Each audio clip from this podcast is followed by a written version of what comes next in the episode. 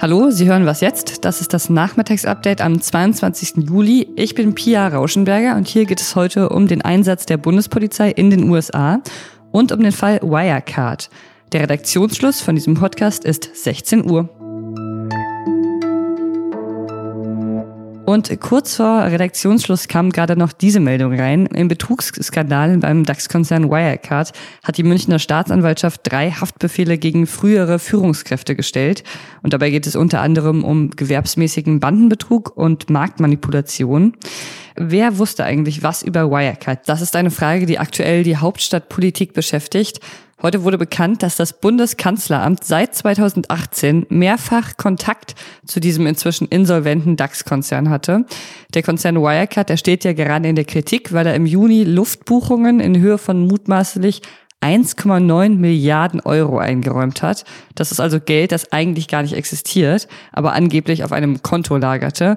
Später hatte der Konzern dann Insolvenz angemeldet. Wirecard war in der Politik schon vor seiner Insolvenz Thema und zwar auch so, dass Politiker sich quasi unterstützend für den Konzern eingesetzt haben. Zum Beispiel hat äh, Bundeskanzlerin Angela Merkel bei einer Reise nach China im September 2019 über eine geplante Übernahme von Wirecard gesprochen. Sie soll aber nichts über die Luftbuchungen von Wirecard gewusst haben. Das teilte ein Regierungssprecher mit. Bundesfinanzminister Olaf Scholz, der ist ja eigentlich zuständig für die BaFin und das ist die Behörde, die Unternehmen in Deutschland kontrolliert und darauf achten soll, dass so etwas wie im Fall Wirecard eben nicht passiert. Und Scholz soll bereits im Februar 2019 gewusst haben, dass die Finanzaufsichtsbehörde, also die BaFin, bei Wirecard wegen Marktmanipulation ermittelt. Was Finanzminister Olaf Scholz genau wusste, das ist zum Beispiel Thema in einem Interview mit ihm, das Sie auf Zeit Online finden. In den USA gibt es gerade eine Debatte über die Bundespolizei, die in Städten wie Portland eingesetzt wird. Die Bürgermeisterin von Washington, Muriel Bowser, die hat ähm, die US-Regierung aufgefordert, den Einsatz zu stoppen. Sie hat einen Brief geschrieben, in dem sie sagt, dass dieser Einsatz gegen die US-Verfassung verstoße und eben nicht bewilligt sei.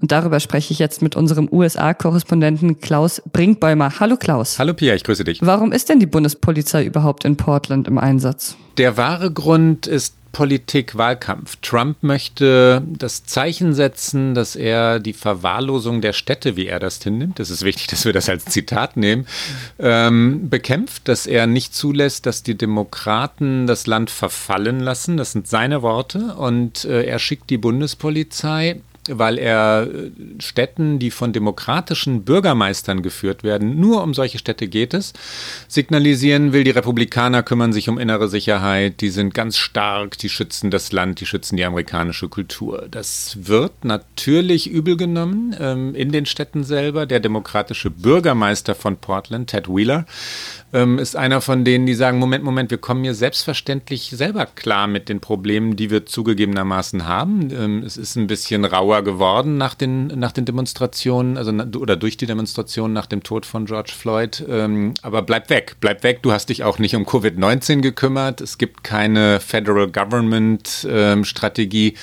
was Covid-19 angeht. Warum kommst du jetzt mit deinen Truppen? Das ist ein großer Konflikt hier. Es gibt jetzt eben viel Kritik an dem Einsatz der Bundespolizei. Unter anderem soll sie zur Eskalation beitragen.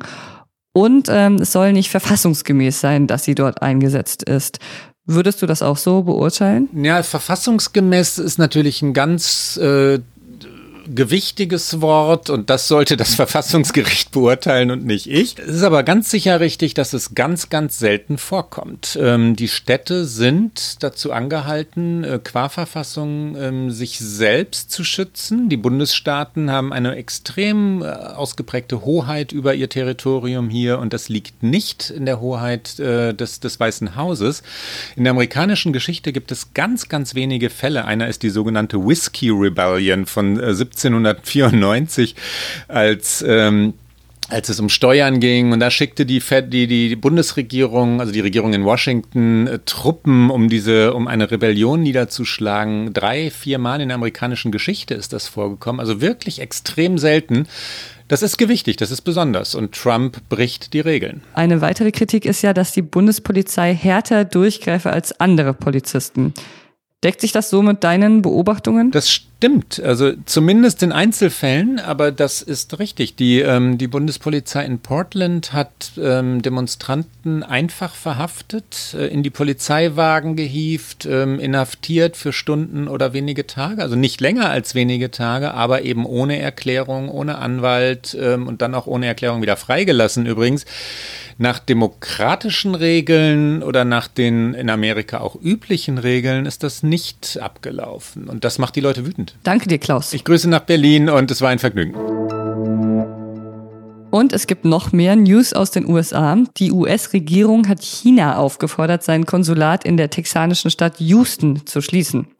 Der Sprecher des chinesischen Außenministeriums Wang Wenbin sagte, der Schritt sei ungeheuerlich und verstoße gegen internationale Normen und die konsularischen Vereinbarungen zwischen China und den USA. Er forderte auf, die Entscheidung zurückzunehmen und hat mit Vergeltung gedroht. Der Hintergrund ist, dass äh, es einen Handelsstreit gibt zwischen den USA und China. Die Sprecherin des Außenministeriums Morgan Orteges sagte, dass mit dieser Schließung das intellektuelle Eigentum und die privaten Daten von Amerikanern geschützt werden sollen. Arbeiten Sie gerade im Homeoffice? Dann sind sie vielleicht produktiver als normalerweise und haben sogar weniger Stress und mehr Zeit für die Familie. Das hört sich erstmal kontraintuitiv an, finde ich. Aber das sagt eine Studie der Krankenkasse DAK, die ähm, heute herausgekommen ist. Vor der Pandemie führten sich demnach 21 Prozent der Beschäftigten regelmäßig gestresst und während der Corona-Krise waren es dann nur noch 15 Prozent.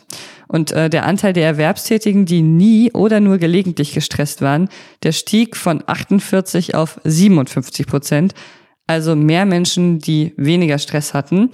Und interessant ist es ja auch schon, weil eigentlich viele Menschen gleichzeitig zu Hause ihre Kinder betreuen müssen und man ja annehmen würde, dass das mehr Stress verursacht. Aber vielleicht sind Kinder ja dann im Endeffekt doch weniger stressig als Arbeitskollegen. Was noch? Heute fallen zwei Tage zusammen, die auf eine seltsame Art ganz gut zusammenpassen. Einerseits ist heute der Tag des Hotdogs und das übrigens immer noch ungeklärt, wer ihn eigentlich erfunden hat. Und andererseits ist heute der Tag, an dem schon vor einiger Zeit, also 1951, zum ersten Mal zwei Hunde mit einer Rakete losgeschossen wurden. Die Sowjetunion, die hat ähm, damals experimentiert mit Tieren, um eben möglichst schnell den ersten Menschen ins All zu schießen. Aber erstmal waren eben Hunde dran, um zu testen, wie es mit denen funktioniert. Und deshalb haben sie zwischen 1951 und 1961 insgesamt 48 Hunde in den Weltraum geschossen. 20 von ihnen haben leider nicht überlebt. Und die ersten beiden, das waren Straßenhunde, Desig und Ziggern, die wurden mit einer Rakete in eine Höhe von 110 Kilometern geschossen. Sie sind dann lebendig zurückgekehrt mit zwei Fallschirmen. Eine andere, eine traurigere Geschichte ist die der Hündin Laika. Die war dann die erste, die es wirklich bis ins Weltall geschafft hat. Und äh, leider ist nur Laika vermutlich schon wenige Sekunden nach dem Start gestorben.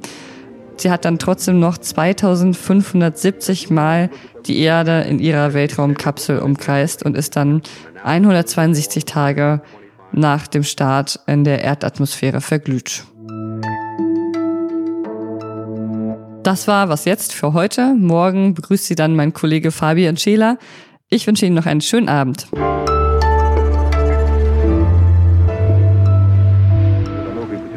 four-legged passenger feels quite well.